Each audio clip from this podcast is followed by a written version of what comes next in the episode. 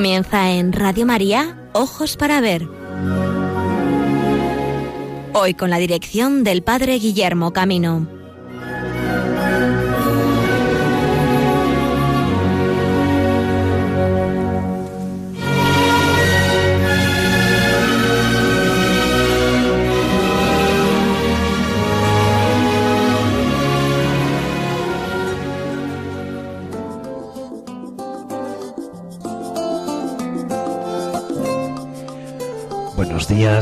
Amigos y amigas de Radio María. Bienvenidos a esta nueva edición de Ojos para Ver. Una edición que hacemos en este 12 de noviembre, día de San Josafat, y para nuestro territorio peninsular, el día de San Millán de la Cogolla. Por eso queremos hoy proponeros un programa un poquito peregrino, porque vamos a trasladarnos en primer lugar a San Millán de Yuso y de Suso para recordar el significado cultural de este lugar tan importante, cuna de el conocimiento que tenemos al menos de la lengua castellana escrita. Y también, y ya que ayer celebrábamos la fiesta de San Martín, vamos a hacer un paralelismo sobre la iconografía de San Martín y de el apóstol Santiago. Nos queremos trasladar a la diócesis de Huelva para conocer su catedral. Así que amigos, nos toca hoy un viaje bastante pretórico por nuestra geografía. Sed bienvenidos y acompañadnos hasta las una y media en Radio María. Esto es Ojos para Ver.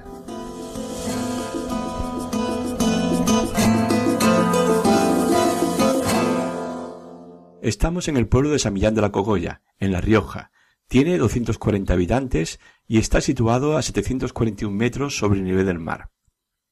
Aquí, en una cueva, vivió el ermita Emiliano hasta su fallecimiento, sucedido en el año 576. Tras su muerte, se excavaron otras cuevas que fueron habitadas por nuevos eremitas, hasta que en el siglo VI se erigió el primer cenobio en estilo visigodo.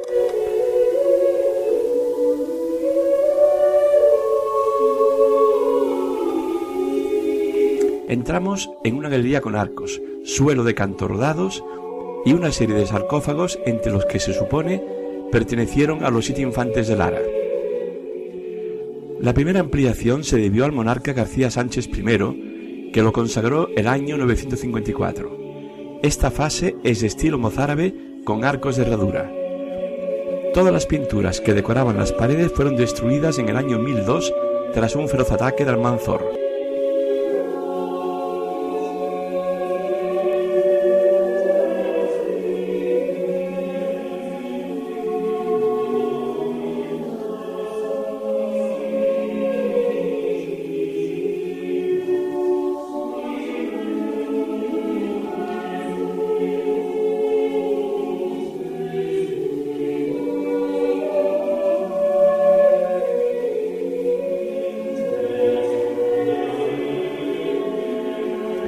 El año 1030, el rey Sancho III el Mayor amplió el monasterio, añadiéndole dos arcos más de medio punto y poniendo el altar orientado al este.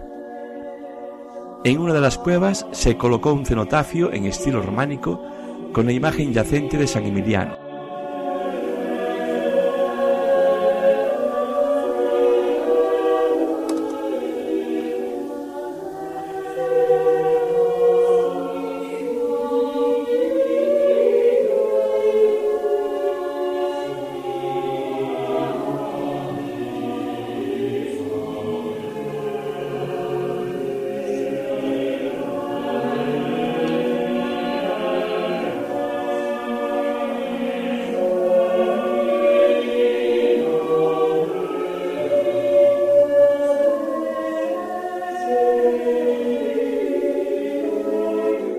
Aquí, a finales del siglo X, un fraile novicio que no acababa de entender bien un texto en latín que leía, procedió a hacer anotaciones en el margen del pergamino a manera de glosas en un nuevo idioma, el castellano.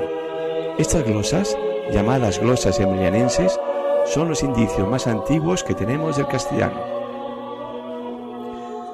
El texto en cuestión meditaba sobre el inminente fin del mundo que suponían iba a llegar con el cambio del milenio y que Beato de Liébana, con sus comentarios y los preciosos dibujos con que fueron adornados, había propagado por toda la península. el año 1997, San Millán de Suso fue declarado Patrimonio de la Humanidad.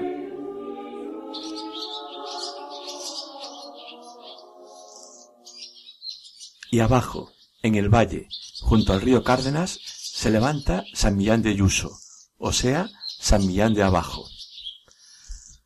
Lo mandó levantar en el año 1053 el rey García Sánchez III de Navarra.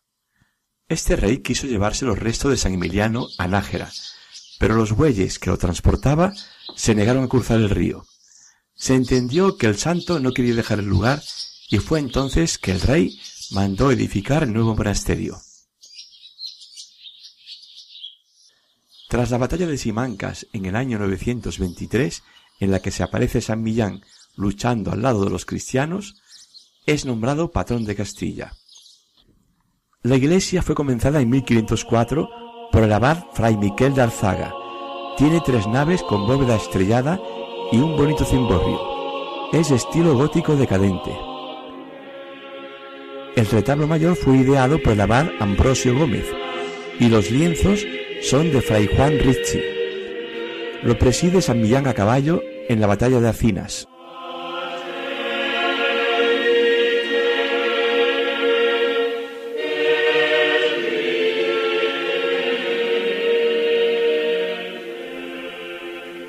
La sacristía, sin duda, es una de las más bellas de España. Fue sala capitular antes que sacristía. El techo está profusamente decorado con frescos del siglo XVIII. La sala está presidida por una talla anónima de Nuestra Señora de los Ángeles.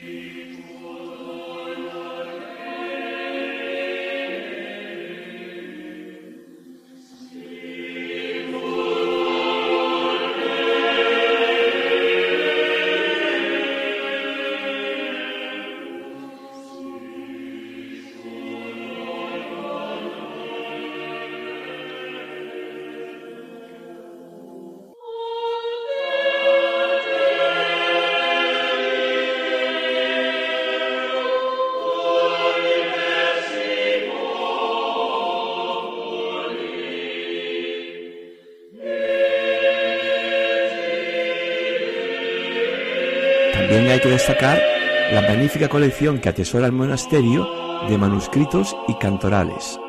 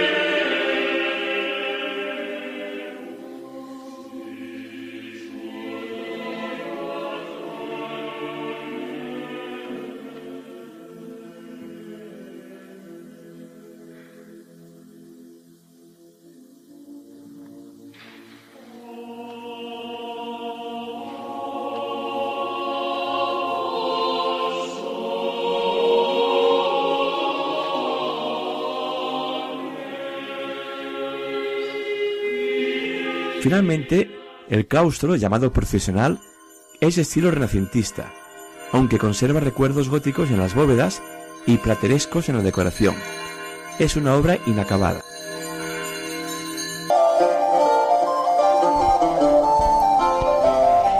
Y avanzando en el camino de Santiago, nos adentramos en una de las relaciones iconográficas más interesantes que nos puede mostrar la experiencia jacobea.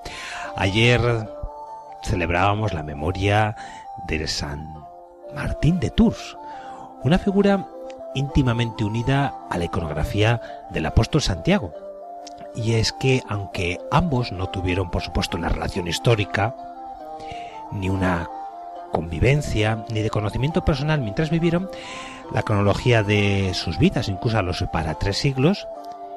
Santiago vivió en el siglo I y San Martín, obispo de Tours, en el siglo IV. Como tampoco San Martín de Tours tiene vinculación personal con las tierras de España, y sin embargo sus pasos, que nos hablan de su presencia en Panonia y en las Galias, son pasos muy conocidos para los peregrinos de Compostela. Todos hemos experimentado mil veces que acabamos teniendo felices relaciones con personas distantes no solo en el espacio, sino en el tiempo, porque nos sentimos confortados e interesados por su memoria y las tradiciones vinculadas. Es lo que nos ocurre con San Martín de Tours, santo prototipo de la caridad cristiana. El pasaje conocidísimo de su vida según la tradición a los 18 años, según partió su capa con el pobre, recorre la historia de la iconografía del arte cristiano, pero este es un detalle que nos habla no solo de su caridad, sino de una profunda espiritualidad, pues como sabéis, la leyenda cuenta que esa misma noche se le apareció en sueños al Señor y llevaba la capa que había partido con el pobre, con lo cual Martín entendió las palabras del Evangelio de Mateo, a mí me lo hicisteis, y esta es una relectura interesante que se ha hecho a lo largo de la espiritualidad cristiana, pero permitidme que eh, hagamos una lectura más profunda, y es la que también San Juan Bautista de la Salle ofrece en su meditación, a propósito de la fiesta de este santo, cuando, contando esta anécdota, nos invita a entender que no solamente tenemos que vestir al pobre con nuestra capa material partida, con todo lo que de caridad política significa ese hecho, ¿no? Como sabéis, el gesto de que Martín partiera su capa con el pobre suponía también eh, una ruptura con su propia condición militar, era casi como un signo de dejar atrás, ¿eh? y eso que aún era catecúmeno, su condición de, de militar, ¿no? Ante todo, nos habla el señor de la Salle que lo que descubrió Martín es que a lo que debía, a quien debía vestir y como debía vestir a los demás no era solamente con su capa, sino revestirlos con Cristo y de su espíritu. Y esta es una visión interesante que nos lleva a entender que es la oración que nos descubre a quién hemos ayudado, a quién hemos servido, pero sobre todo de qué y de quién debemos revestir a los demás, de la caridad de Cristo de Cristo mismo, de su espíritu. Pues bien, vamos a ver cómo el arte jacobeo ha vinculado la figura de estos dos santos, nuestro santo apóstol Santiago y el apóstol de los caminos procedentes de Tours, San Martín. A San Martín de Tours nos lo acercó a nuestras tierras de España en el siglo V otro Martín, San Martín Dumiense, a veces muy olvidado en la historia del arte cristiano y de la espiritualidad. Uno de los caminos que llegan a Santiago desde París, como sabéis, se llama la vía turosina, es decir, la vía que nace de Tours. En el capítulo primero de la Guía del Peregrino, Emirípico describe así esta vía turonensis. Hay cuatro rutas que llevando a Santiago se reúnen en una sola en Puente la Reina, en territorio español. Otra más pasa por San Martín de Tours, San Hilario de, de Poitiers, Saint Jean d'Angely, Saint Eutrope de Santes en la ciudad de Burdeos. San Martín, con los peregrinos, se hizo peregrino y llegó a Santiago alentando mil pasos y haciéndose presente en la catedral compostelana con una capilla principal en el edificio románico que era objeto de mucha veneración y a lo largo del camino surgieron verdaderos santuarios del fervor martiniano como la conocidísima iglesia de San Martín de Frostmista y cientos de capillas e imágenes con clara connotación jacobea. Los monjes benedictinos acogieron con especial aprecio al santo turonense y en Santiago de Compostela pusieron bajo su tutela el monasterio de San Martín Pinario, de tanta trascendencia histórica y artística. Cuenta la tradición que en el siglo XIV, en el periodo de la enfermedad de la peste, los cristianos de las tierras de Castilla solicitaron la ayuda de San Martín de Tours y nada más y nada menos que la leyenda cuenta que una burra trajo sobre sus lomos las reliquias de San Martín hasta que llegaron a Fromista, allí se pararon y en aquel lugar se construyó según la tradición la iglesia de San Martín de Tours. pero de modo muy particular, ¿no? Quisiéramos no solamente quedarnos en las leyendas, sino subrayar la relación iconográfica entre estos dos santos, Santiago Apóstol y San Martín. Una relación que no es desconocida, por supuesto, puesto que son numerosos los estudios que se han publicado sobre este tema. Dentro de los programas iconográficos de retablos y portadas, buscando paralelismos, se parejan ambos santos y personajes atendiendo a diversas razones. El hecho de ir los dos en caballería permitía una simetría muy oportuna en lo formal con dos personajes a caballo, y también en el mensaje, con dos formas no necesariamente contrapuestas entre belicismo y pacifismo, sino de un mismo empeño generoso en defensa de la justicia de los oprimidos y el entusiasmo de la caridad. Al mismo tiempo ofreciendo como en un juego muy del barroco la paradoja del apóstol que se hace guerrero y el contrapunto del guerrero que se hace pacífico aliviador de la necesidad y apóstol. También al barroco le es grata por lo que tiene de triunfalista la imagen de Santiago Caballero, y en aquellos siglos se prodigaba este tipo de representación sobre la de peregrino.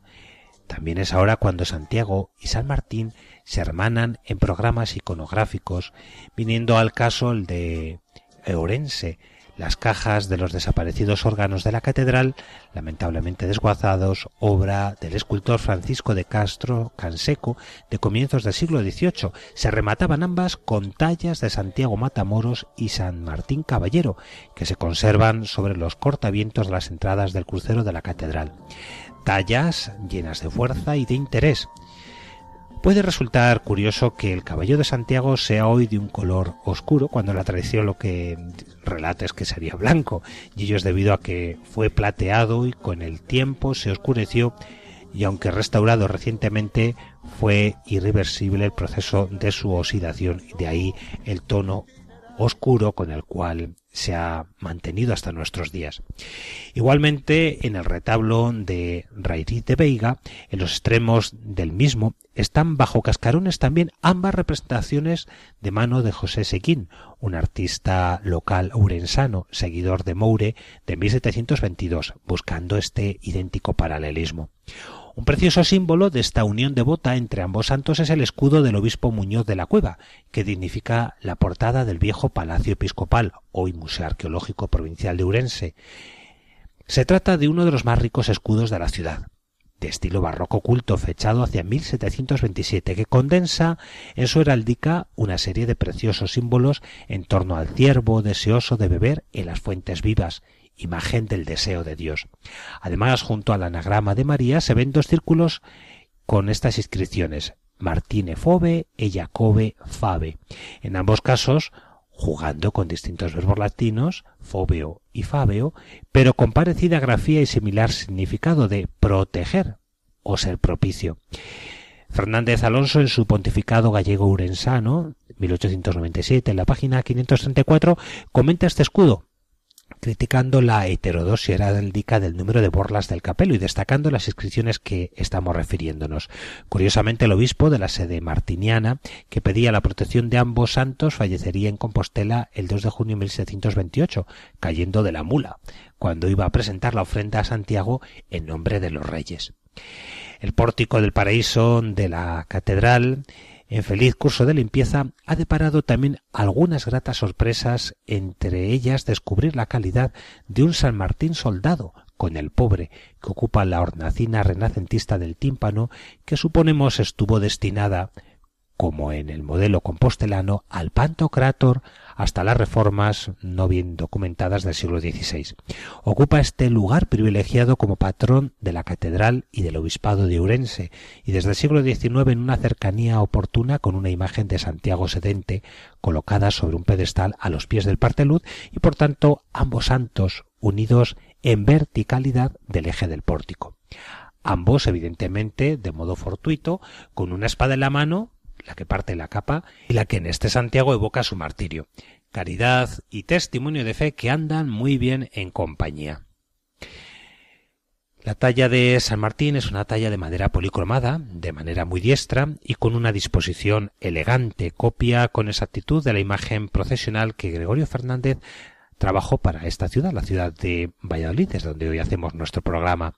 Ya hace muchos años, en 1984, se subrayaba en un artículo esta relación eh, del inolvidable don José González Paz, el San Martín Caballero de la Catedral Lorenzana, puede ser de Gregorio Fernández.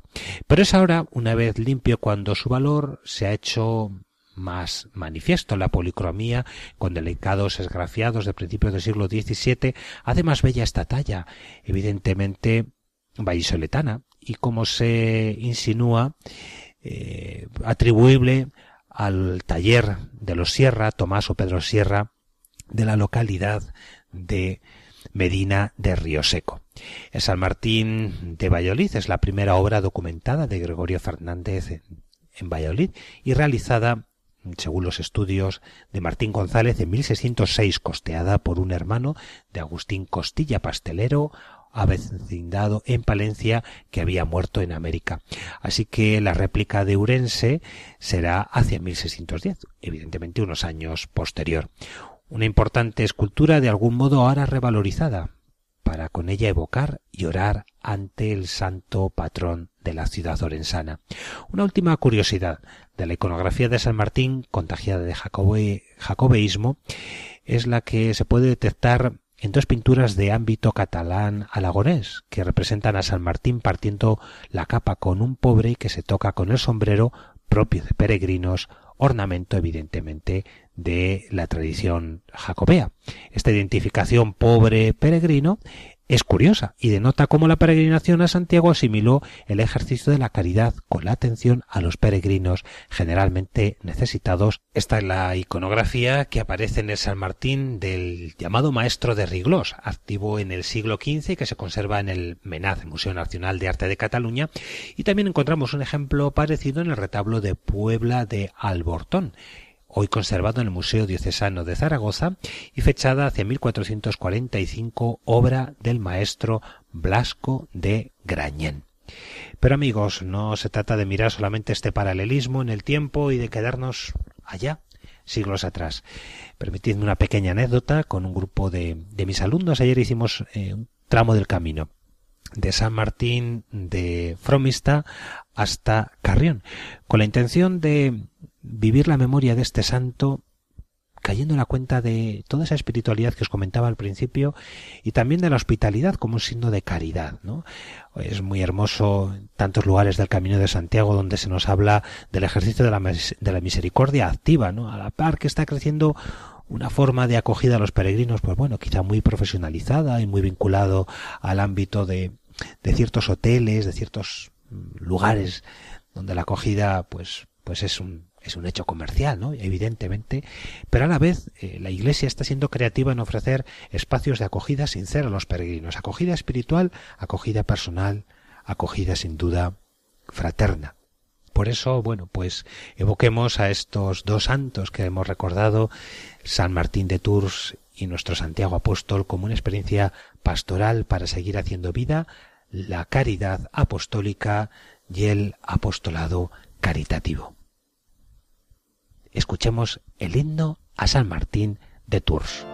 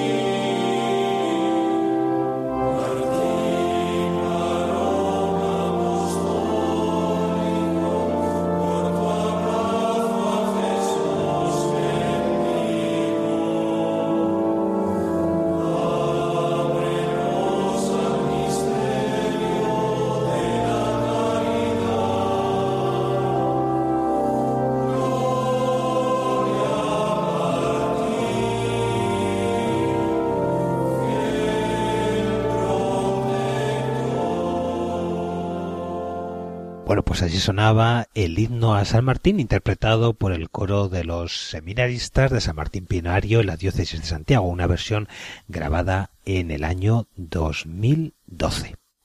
Y seguimos en Radio María. Estamos a punto de alcanzar las señales horarias, nos quedan dos minutos aún, de las 13 horas en el territorio peninsular, las 12 del mediodía en las Islas Canarias. Hemos recorrido los caminos de Santiago que nos han hecho cotejar la iconografía de el santo peregrino Santiago y de San Martín de Tours, cuya fiesta celebrábamos ayer.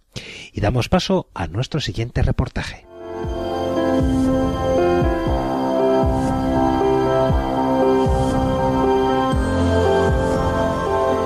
Y hoy nuestro reportaje nos lleva a conocer un nuevo tesoro de la cristiandad quizá uno no tan conocido. Nos vamos a tierras andaluzas, no es Granada, no es tampoco la mezquita catedral de Córdoba, ni siquiera la catedral de Sevilla, sino que nos trasladamos a la catedral de Huelva, una bella desconocida. Y como en otras ocasiones, dejamos que sea Antonio de Padua Díaz quien nos guíe en este recorrido por el significado histórico y espiritual de la catedral de la ciudad onubense, Huelva. Estamos hablando de una construcción que se realiza entre 1605, cuando se funda el templo, hasta 1954, mediados ya del siglo XX. El fundador fue el duque de Medina Sidonia y el estilo arquitectónico cabalga entre el Renacimiento y otra parte en el Barroco se crea la Santa Iglesia Catedral de la Merced como convento de padres mercedarios en 1605 sobre la antigua ermita de San Roque, que estaba ya en la salida de Huelva. También después funciona como capilla del Hospital Provincial y finalmente como parroquia, también fue un cuartel, instituto de segunda enseñanza, hasta que finalmente se consagra como catedral el 15 de marzo del año 1954, tras la ser creada la diócesis de Huelva un año anterior. La diócesis de Huelva se creó el 22 de octubre de 1953 concretamente. Adentrándonos en el pasillo, en el túnel de la historia, os diré que el convento de la Merced fue levantado por orden de Alonso Pérez de Guzmán, que era el octavo duque de Medina Sidonia y señor de Huelva en esos tiempos. La iglesia Servía, como te he dicho, de capilla de cultos del convento de los mercedarios descalzos y el lugar, desde el siglo XVI, ya estaba ocupado por esa ermita de San Roque que se desconoce. La iglesia de la Merced, con su aspecto actual que vemos todos allí en la plaza homónima, en ese rincón tan bonito y tan entrañable, tan querido por todos los onubenses, es fruto de diversas obras que se han ido sucediendo a lo largo de tres siglos, por lo que la fachada primigenia, presumiblemente, tendría otro aspecto, otra fisionomía distinta, otra fisonomía distinta a la que podemos ver cuando paseamos por allí. El conjunto, iniciado en una inspiración renacentista y continuado siguiendo los modelos del barroco, tiene un cierto sabor colonial. Nos recuerda a los templos latinoamericanos, la autoría original no está determinada y puede ser atribuida a uno de los siguientes arquitectos, o bien Alonso de Valdelvira, que era maestro mayor de obras en el condado de Huelva, o bien a Fray Juan de Santa María, o finalmente una tercera opción que sería el maestro mayor Martín Rodríguez de Castro. Como te he dicho, su construcción se inicia, arranca en 1605 y las obras más importantes finalizaron, rematan el conjunto entre 1612 y 1615. ¿Qué sucede posteriormente a ese año? A 1615, los albores del siglo XVII. Pues sucede que la estructura original dura apenas un siglo porque la ruina ya amenazaba a la arquitectura mercedaria en 1714 y el terremoto de Lisboa, que sucede, que se produce, que tuvo lugar en 1755, ya resiente a la edificación de manera importante y, por ejemplo, destruye la capilla de San Cayetano. El templo sigue en pie, pero pocos años después, concretamente en 1765, un nuevo seísmo termina de afectar ya de manera grave, muy grave, al templo mercedario y es necesaria una reforma integral de la actual catedral mercedaria.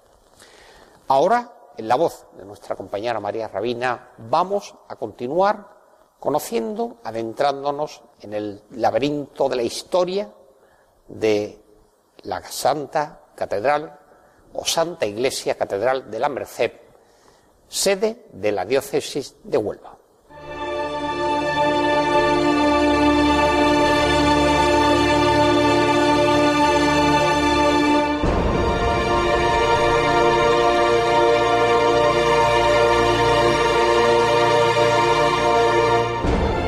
A finales del siglo XVIII, bajo proyecto de Pedro de Silva, ya en puro estilo barroco, se erigió el nuevo templo, encargándose de las obras Ambrosio de Figueroa y a su muerte en 1775 las continúa Francisco Díaz Pinto. Esta reforma, que conformaría el aspecto actual de la Iglesia de la Merced, duró hasta bien entrado el siglo XIX. Las principales trabas en la larga reforma de la Iglesia fueron la invasión napoleónica de Huelva de 1811, la supresión de los señoríos también en 1811, ya que seguía vinculado a la Casa de Medina Sidonia, y la supresión de las comunidades religiosas masculinas por el ministro Mendizábal en el año 1835. La desamortización de Mendizábal de 1835, al igual que en otros inmuebles de la Iglesia en España, provocó que el convento de la Merced pasara a manos públicas, en este caso la Diputación Provincial. Este organismo fue el encargado de impulsar la reanudación de las obras en la Merced. La iglesia siguió abierta al culto y el convento sirvió como instalaciones militares desde 1844. Posteriormente, a partir de 1861, el antiguo convento cambió de uso y alojó a un instituto de segunda enseñanza y escuela normal de maestros.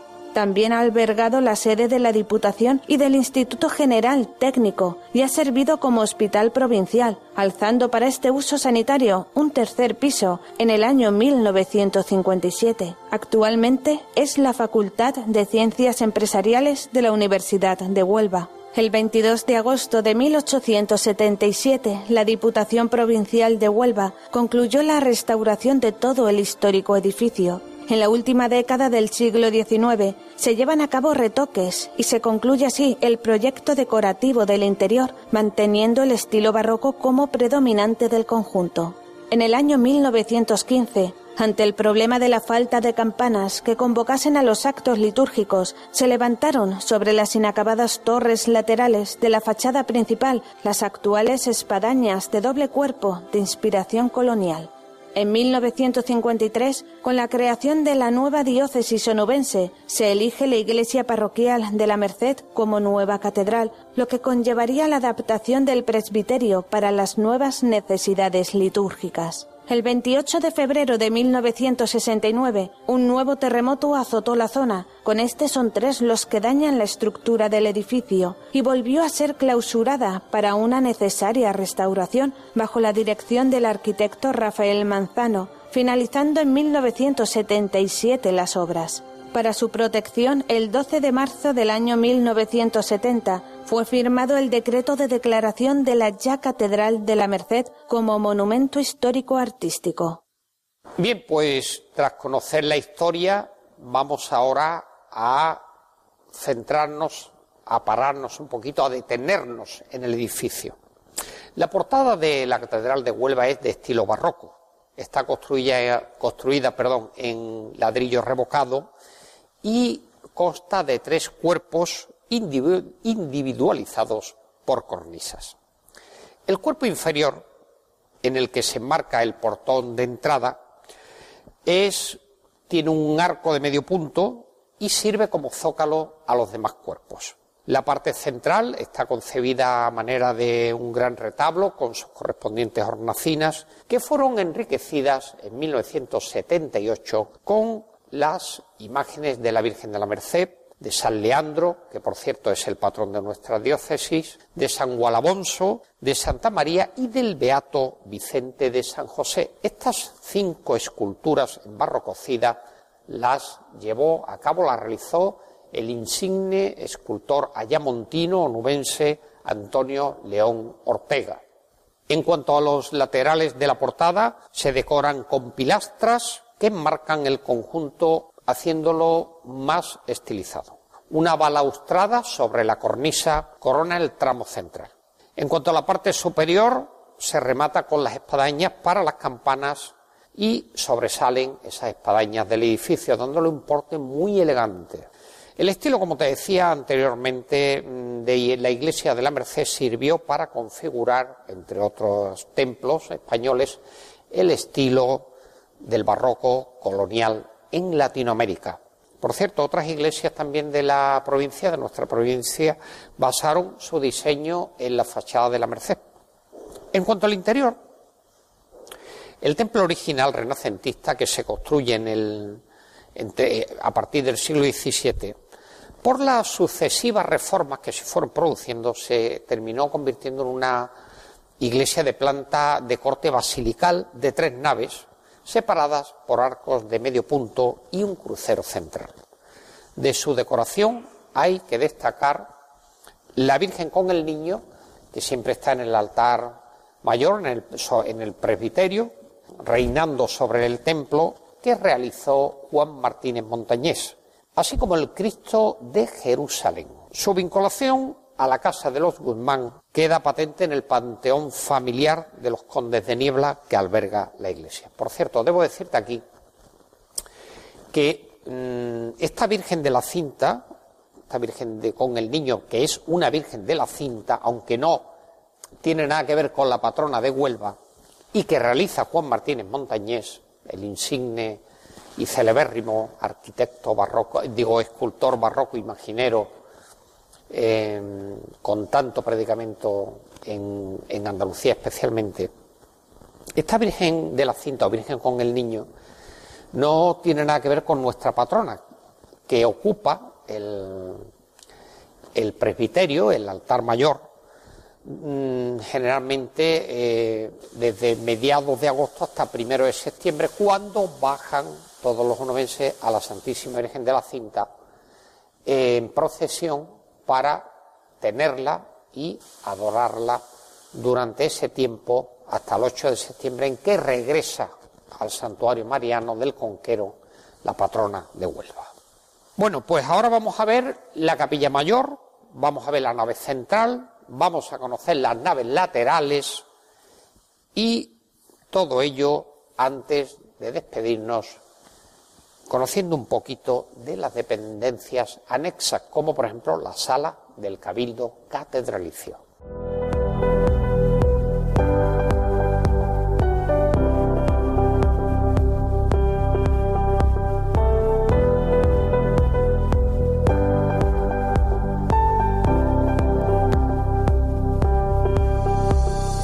Situada en la cabecera del templo, la capilla mayor cuenta con un altar exento sobre solería de mármol gris y rojo. La preside un camarín rococó del siglo XVIII ocupado por la imagen de Nuestra Señora de la Cinta. La escultura representa a la Virgen María erguida y con el Niño Jesús en brazos.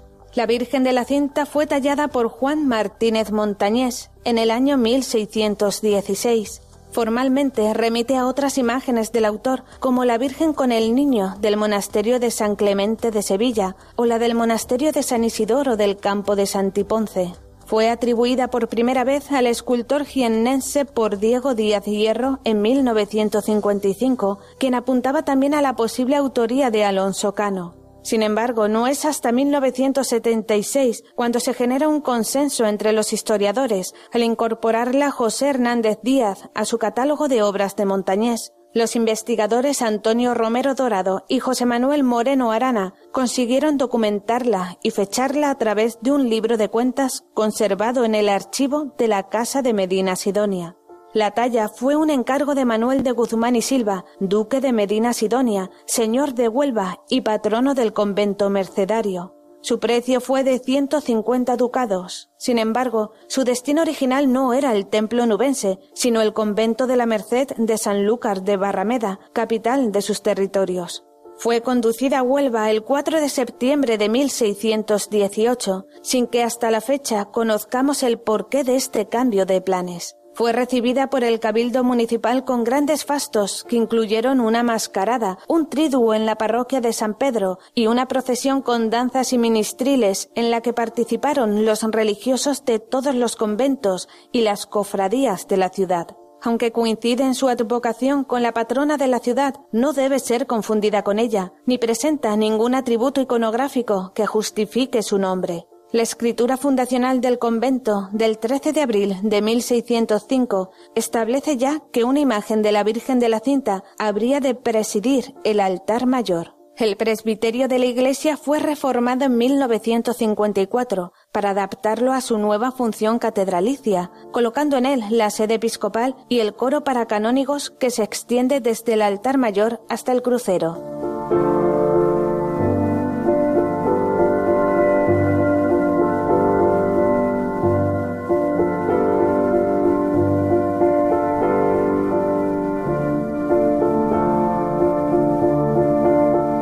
La nave central predomina sobre las laterales y está cubierta por bóveda de cañón dividida en cinco tramos. Los arcos formeros divisorios son de medio punto y sobre ellos se eleva una tribuna corrida con balcones de reja de forja. En la entrada destaca el arco vaído que soporta el coro alto como prolongación de las tribunas laterales. La tribuna en desuso, ya en época de su construcción, pudo ser debida a la reforma mercedaria medieval del edificio. La iglesia se sostiene mediante pilares, de los que destaca los cuatro de sección cruciforme que soportan la cúpula del crucero, con pilastras adosadas rematadas en capiteles corintios.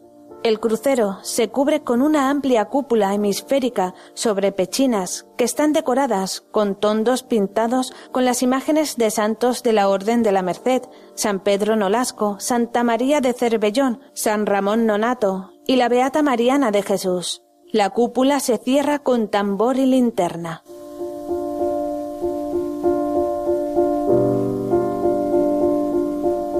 Adosado al segundo pilar está el púlpito, pieza del barroco purista, realizado alrededor del año de 1624, con decoración pictórica de comienzos del siglo XIX y relieves con los símbolos de la Orden de la Merced. El antepecho aparece decorado con retratos de los beatos mercedarios Jacobo de Soto, Sancho de Aragón y Juan de Santa María. La escalerilla se articula en dos tramos adosados al pilar y su barandilla se adorna con flores, lazadas y filetes dorados.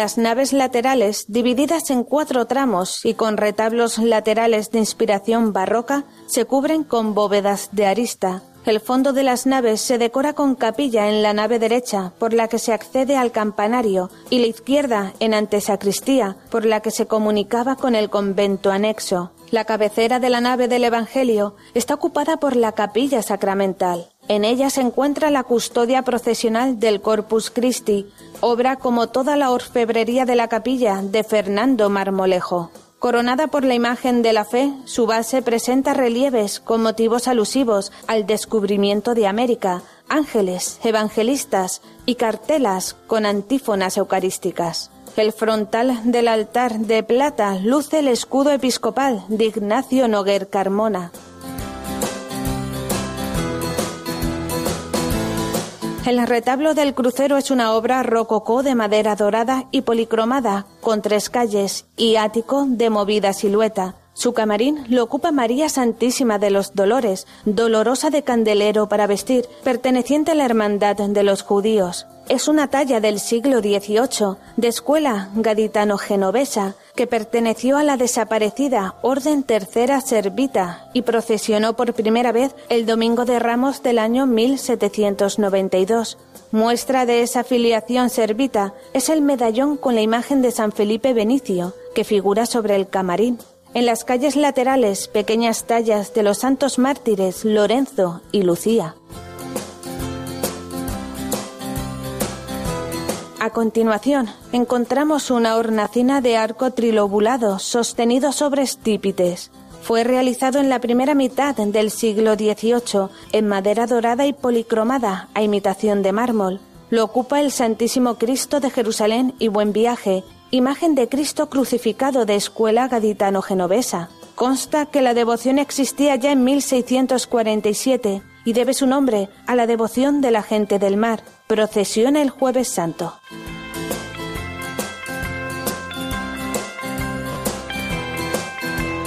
A los pies de la nave del Evangelio hay un retablo de tres calles neoclásico de madera dorada y policromada que simula un acabado marmolado. La hornacina central alberga una imagen dieciochesca de San Antonio Abad. En el ático hay una pequeña imagen de San Cayetano, mientras que en la mesa de altar se encuentra una talla de vestir de San Pedro Nolasco, de las fechas fundacionales del convento.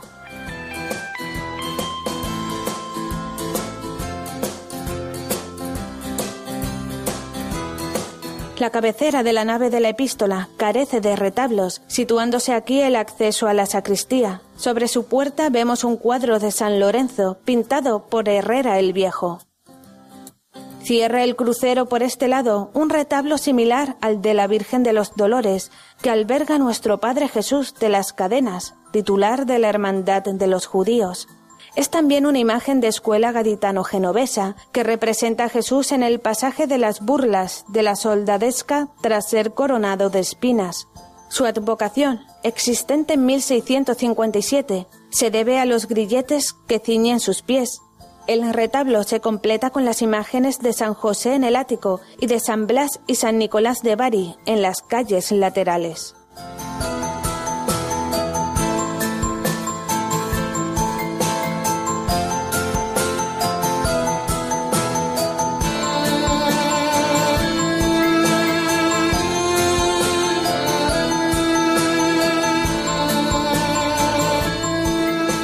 Avanzando por la nave de la epístola, encontramos dos retablos de madera dorada y policromada. El primero, rococó del siglo XVIII, acoge un grupo escultórico de San José con el Niño Jesús de la mano, tallas cuyo dispar modelado queda disimulado por la policromía y estofado de finales del siglo XVIII.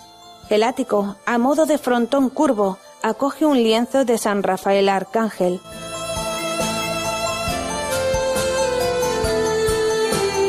El segundo de los retablos contiene una talla moderna del Sagrado Corazón de Jesús, siendo la pieza más interesante el medallón superior, un relieve dieciochesco de San Ramón Nonato.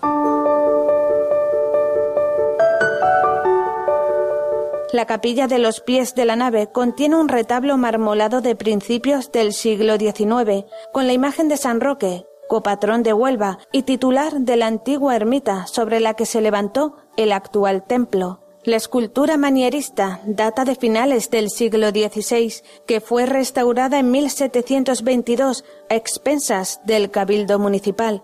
Lo escoltan un San Juan Nepomuceno de finales del siglo XVIII y un San Juan de Dios tallado por Antonio León Ortega en 1959.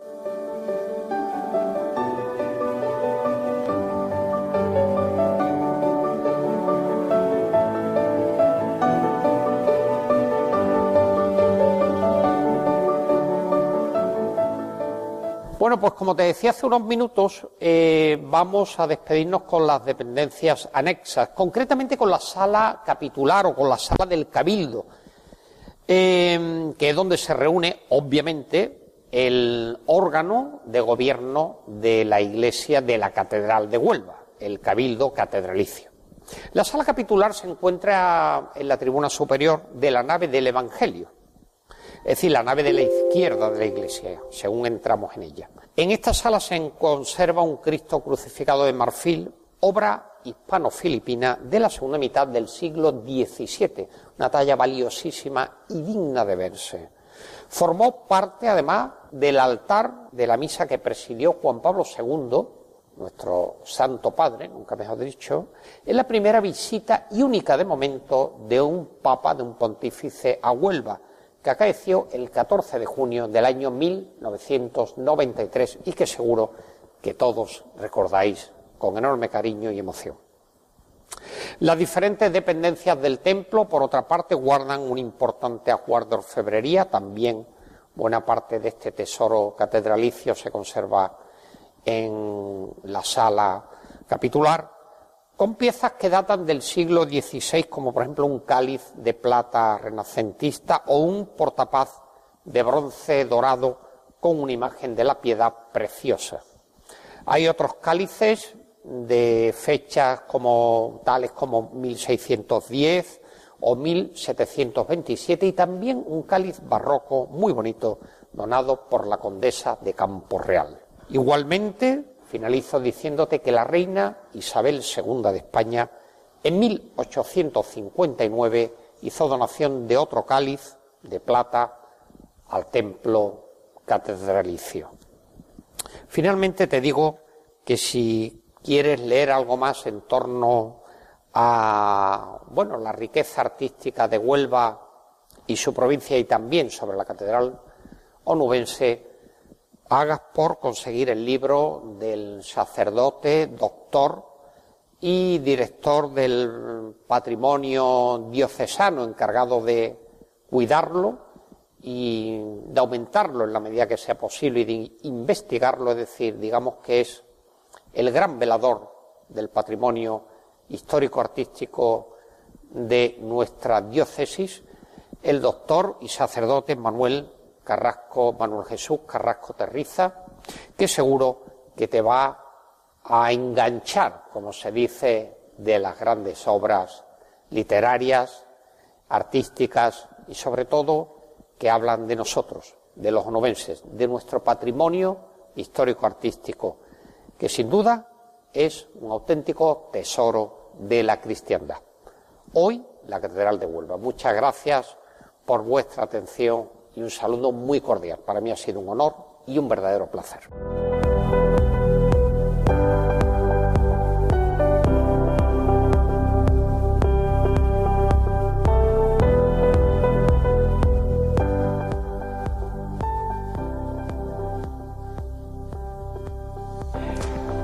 Y bien amigos de Radio María, hasta aquí el programa de este martes 12 de noviembre del año 2019. Muchas gracias por vuestra atención.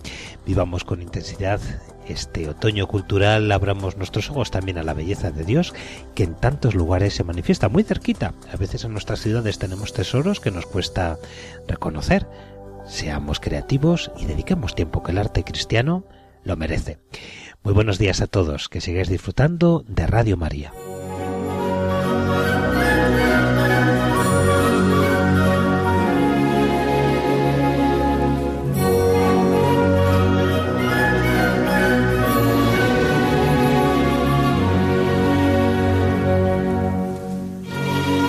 Así finaliza en Radio María, Ojos para Ver. Hoy con la dirección del Padre Guillermo Camino.